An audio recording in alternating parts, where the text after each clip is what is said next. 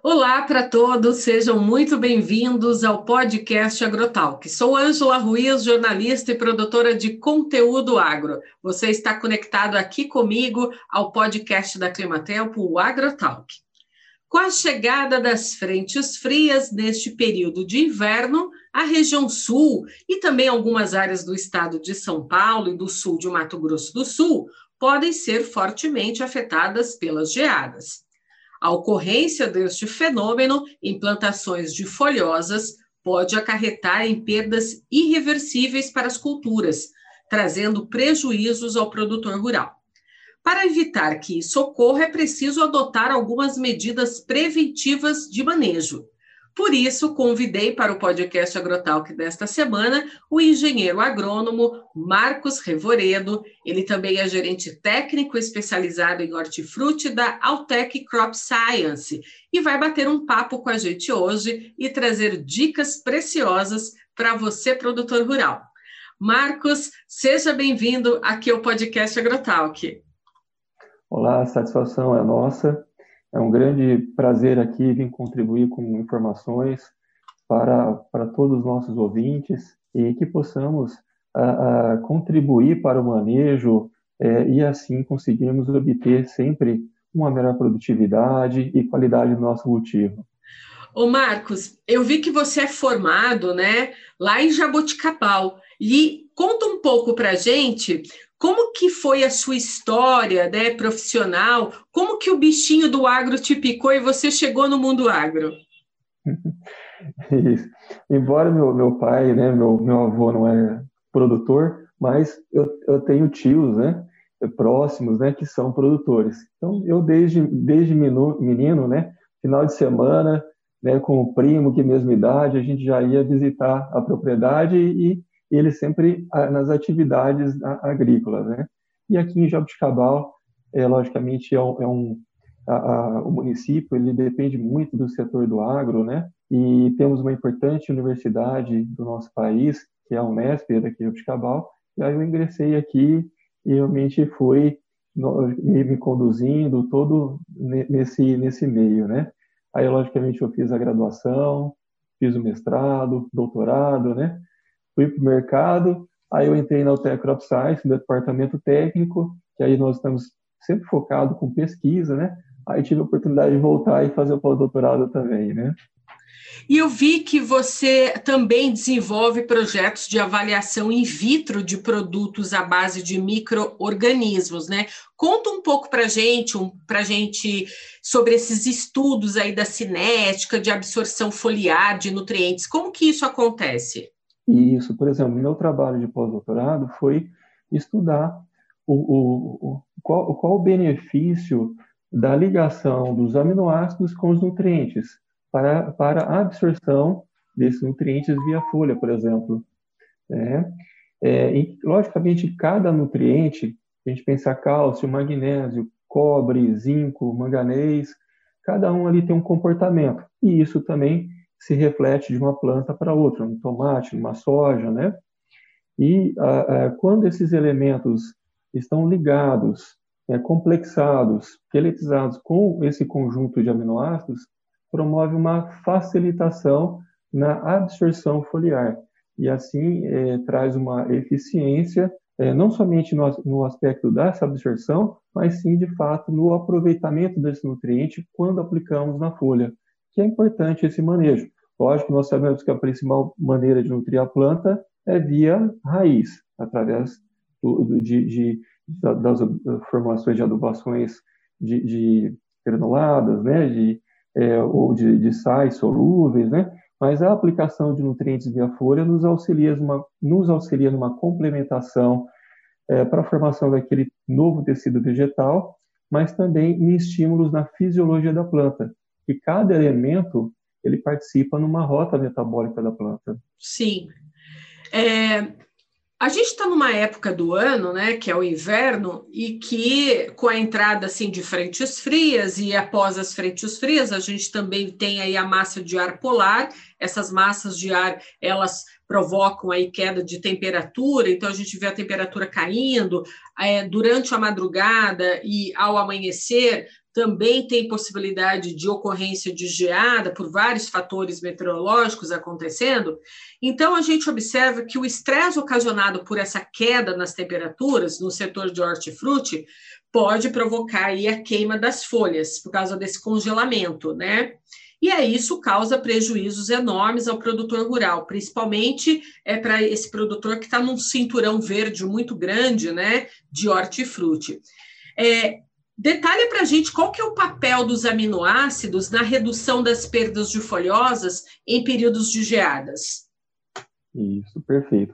Eu sempre, quando é, é, converso sobre a geada, logicamente nós colocamos aquela plaquinha de atenção. É muito importante acompanhar né, a previsão de clima né, junto com vocês e também localmente, que a gente sabe que existe aqueles microclimas, né, é, é em função ali da, da região, né acompanhando a questão da, do fechamento ali da temperatura no final da tarde, a evolução à noite, né? Para a gente ter aquela noção da, da, do nível dessa geada, se vai ser baixa, média, moderada, né? E nisso a gente precisa adotar aquelas medidas de, do, do manejo cultural, né? Da, de, de, irrigação, né? Que a gente pode também estar tá, é, trazendo novamente essas informações para enriquecer aqui. Agora, com relação a aminoácidos, ele tem um papel muito importante quando nós aplicamos. Logicamente que nós devemos sempre fazer essa aplicação antes que esta, este evento aconteça. E o emprego deles, é, considerando esse nível da geada, da moderada ou baixa, né, nós teremos ali um benefício muito importante para essas culturas de hortifruti. Né? Quando nós aplicamos esses aminoácidos na planta, nós promovemos a ativação do metabolismo vegetal, produzindo, é, é, fazendo com que a planta consiga produzir é, e acumular mais algumas proteínas e também produção de algumas enzimas. Isso, logicamente, resulta numa alteração na temperatura do conteúdo celular e também na produção de algumas enzimas específicas, como que a, a superoxidase, a peroxidase, catalase, algumas enzimas que têm a função antioxidante e que têm aquela capacidade de reduzir uh, uh, os radicais livres, aquelas substâncias que têm efeito deletério à célula, que vão criar ali uma clorose, uma, um, um dano, um, um, dano aí naquele, nesse tecido. Então, os aminoácidos vão nos auxiliar na fisiologia da planta, preparando com que ela uh, minimize esse possível fator estressante e consiga também, após essa esse fator, dependendo, logicamente, do nível, eu voltando novamente aqui, né, ela consiga se recuperar mais rápido também é, é após essa eventualidade. De tudo isso que você nos contou agora, é como se o conceito do uso do aminoácido fosse uma capa de proteção para essa planta para quando tem a ocorrência de geada, é isso? Seria mais especificamente ativar o metabolismo da planta uhum. né, para que ela produza essas substâncias internamente, essas proteínas, essas enzimas. Nisso, o metabolismo da planta vai ser alterado e assim ela consiga superar esse nível, né, é, é, é, essa faixa de estresse para ela superar esse, esse momento aí de estressante. Então, seria é, é, é, fazer uma, uma camada fina, não, né? Seria realmente atuar no metabolismo da planta, para ela Sim. produzir essas, esses compostos, né? É, alterar essa temperatura do conteúdo celular e também é, reduzir é, esses outros componentes, porque quando a planta ela é estressada, tem, sofre esse estresse, seja pela variação de temperatura ou outra substância química que, que ela foi submetida e gerou uma fitotoxicidade, uh, isso acumula-se aquelas substâncias que são deletérias à célula. Isso gera aquela uh, uma necrose, gera uma clorose, né, uma ou, ou um, o que a gente chama na prática de travamento, uma redução do crescimento da planta, né? Tudo isso gera, são fatores que vão gerar ao final esse estresse para ela, né? E esses componentes, eles vão estimular essas rotas metabólicas, né, fazendo com que ela consiga superar esses, esses fatores estressantes. Sim. E o uso desse aminoácido, ele se classifica, então, a um defensivo biológico, é, é isso? Não, é, realmente são substâncias naturais mesmo, né? Uhum. São aminoácidos mesmo, são obtidos de processo de fermentação de, de, de levedura, né? e aí é ocorrido a extração desse conjunto de aminoácidos. Então temos lá, por exemplo, nesse conjunto, vamos pegar um, um produto clássico que só tem só tem aminoácidos, tem uma porcentagem bem baixa de NPK, né? Que é o Bonder. Ele é rico em 18 aminoácidos. É, tem lá é, a, a, temos ácido glutâmico, metionina, cisteína, é, triptofano, temos vários aminoácidos. E quando a planta recebe essa substância, ela aproveita essa substância para produzir um outro composto de uma proteína, por exemplo, como nós falamos, outra substância de uma cadeia molecular maior, ou ela é estimulada a produzir essas, essa, essa rota metabólica. Entendi. É. E como e quando ele deve ser aplicado? É, é importante sempre, quando a gente pensa no cultivo, é, fazer aplicações periódicas. E nós estamos falando aqui de um fator específico, né, de queda de temperatura, mas mesmo como o nosso produtor ele, ele emprega uma tecnologia muito alta, com bom manejo fitossanitário, um bom manejo nutricional, mas temos essas ocorrências, principalmente no nosso sul, sudeste, parte do centro-oeste, entradas né, de, de, de, massa de ar é, de temperaturas diferentes, né? Isso altera as variações climáticas e isso altera o metabolismo da planta, é, fazendo com que ela, ela precisa é, responder em função daquela, daquele sinal da, da variação climática. E o aminoácido promove essa redução do estresse e essa regulação do equilíbrio fisiológico da planta, para que ela consiga expressar o que está é, é relacionado à sua genética, né? seja no crescimento da tecnologia, e assim atingir a produtividade e qualidade final. Então, se o produtor rural é, ele tem a informação na mão que daqui mais ou menos uns três dias, quatro dias, vai ter uma ocorrência de geada na região dele, ele já pode fazer essa aplicação com três, quatro dias de antecedência. Sim, sim. Eu acho que o ideal é vir fazendo aplicações para que seja acumulado é, é essas substâncias. Mas, porém, três dias, cinco, quatro, cinco dias, né? A planta já tem uma, uma resposta de, de mudança na sua fisiologia em decorrência dessas aplicações. Certo. E Marcos, quais são as medidas assim preventivas que você pode trazer para a gente é, para o produtor rural realizar dentro do campo? E por que que essas medidas são tão importantes? Isso. É porque quando nós temos essa condição né, clássica ali de, de céu claro, a, a, a ausência ali de, de vento, né, a, a, umidade bem baixa, né, e temperatura bem baixa, logicamente vamos entrando dentro de um contexto que vai acontecer essa, essa geada, né. A gente sabe, né, na, na prática e também através da, da, da literatura, né, do, da, dos especialistas, né, que, que recomendam, é importante fazer o uso, né, independente desses níveis dessa geada, né, se vai ser uma, uma alta, média ou baixa, né, fazer o uso lá de irrigação, né, por aspersão dessa água, porque no momento dessa queda da temperatura, teremos o congelamento dessa água externa, né, fazendo com que não aconteça a, a, a queima ali da, do conteúdo celular, né, evitando né, a queima aí dessa folha. Logicamente, o, o planejamento de plantio também é muito importante. Eu sei que em, em áreas menores a gente tem uma dificuldade, mas é importante esse escalonamento, é, é, evitar um plantio naqueles meses, naquele momento que tem é, é expectativa histórica de acontecer é, geadas, né? naquele, naquele, né, naqueles locais mais de baixada, a gente procurar evitar ou colocar alguma outra planta que sofra menos, né? Mas, mas enfim, evitar é, é muito importante, né? E também algumas outras medidas que, que, que, são feitas, mas isso depende aí da densidade populacional de planta, né? Que são emprego de cobertura plástica, né?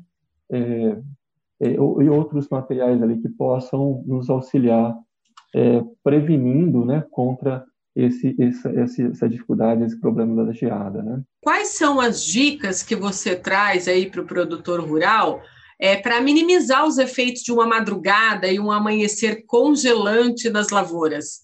Sim, é, o, o, sucesso né, sempre é a soma de vários fatores. Né? A gente conhecer, eu, eu aprendi muito, falei ali da minha história acadêmica, né, mas é, foi muita parte teórica, mas eu aprendi muito com os produtores, né? É, esse conhecer a, a, a, sua região, né? O seu local é muito importante, né? Tá sempre também atento às, às informações é, é, de confiança dessa dessa previsão, expectativa, e, e, e nesse nesse nessas informações, experiência, é fazer o uso mesmo de é, é, das tecnologias e dos métodos é, preventivos para que a gente tenha sempre um sucesso. Qual delas? Uma ou outra? Não. Sempre é somatória. Fazer um bom manejo nutricional da planta, fazer o emprego de estimular a fisiologia para que ela consiga superar a, a, a esse possível fator estressante, como o uso do, dos aminoácidos. Lembrando, falando de aminoácidos, né? não de alguns nutrientes quando, quando são combinados com, com, com esses aminoácidos, a gente, nós precisamos também é, é, verificar é, se eles são condizentes àquela fase fenológica. Então, qual nutriente que vamos aplicar junto com esse aminoácido? Se é um potássio, um cálcio, né? É, ou somente aminoácido. Então, esse é um ponto também muito importante. E as medidas bem conhecidas por nós, né? Acompanhar a, a, a, naquele final de tarde como que, é, que, está aquela temperatura. Nós sabemos que temos uma queda é, é, decrescente aí, né, uma queda gradativa Sim. dessa temperatura ao longo da, do, da, da, madrugada, né? E, e, e, nisso, logicamente, fazer o uso é, da irrigação por aspersão, né? E essas medidas para que a gente evite para que não aconteça. Né? É, eu convidei a meteorologista Josélia Pegorim da Climatempo para explicar um pouquinho para a gente, para o produtor rural que está nos ouvindo, como a geada se forma. Então vamos ouvir o que a Josélia explica para a gente. Primeiro, nós precisamos entender que existe a geada branca e a geada negra. A geada branca é a mais comum, aquela que se forma a, a partir do congelamento do orvalho que se deposita sobre qualquer superfície. A geada negra, ela é causada por ventos muito frios, ventos fortes, muito frios, que, um, que, que invadem, às vezes, as plantações e, e ela causa uma queima da seiva. A geada negra deixa a planta realmente é, é, preta, né? Uh, por isso tem inclusive esse nome. E é causada por ventos frios muito intensos. O problema da geada negra é que ela queima a seiva dentro da, da planta. Então ela, ela mata a planta. Né? Foi inclusive um evento assim de geada negra extremamente forte que dizimou uh, uh, plantações de café no, no Paraná, isso lá nos, nos, anos 1970. A geada branca é a mais comum. Ela ocorre não só no sul do Brasil, mas também no sudeste, no centro-oeste. E o que, que acontece? Quando você tem temperaturas do ar uh, a cerca de um metro acima do solo, uh, já abaixo de 5 graus, você começa a ter no solo né, temperaturas uh, já abaixo de zero grau ou muito próximas de zero grau. Nós sabemos que a água ela vai congelar com temperatura aí próxima de zero grau. Então, quando você forma o orvalho e tem esse resfriamento do ar muito intenso, com temperaturas de 5 graus ou menos, esse orvalho que se formou sobre qualquer superfície congela e aí forma a geada.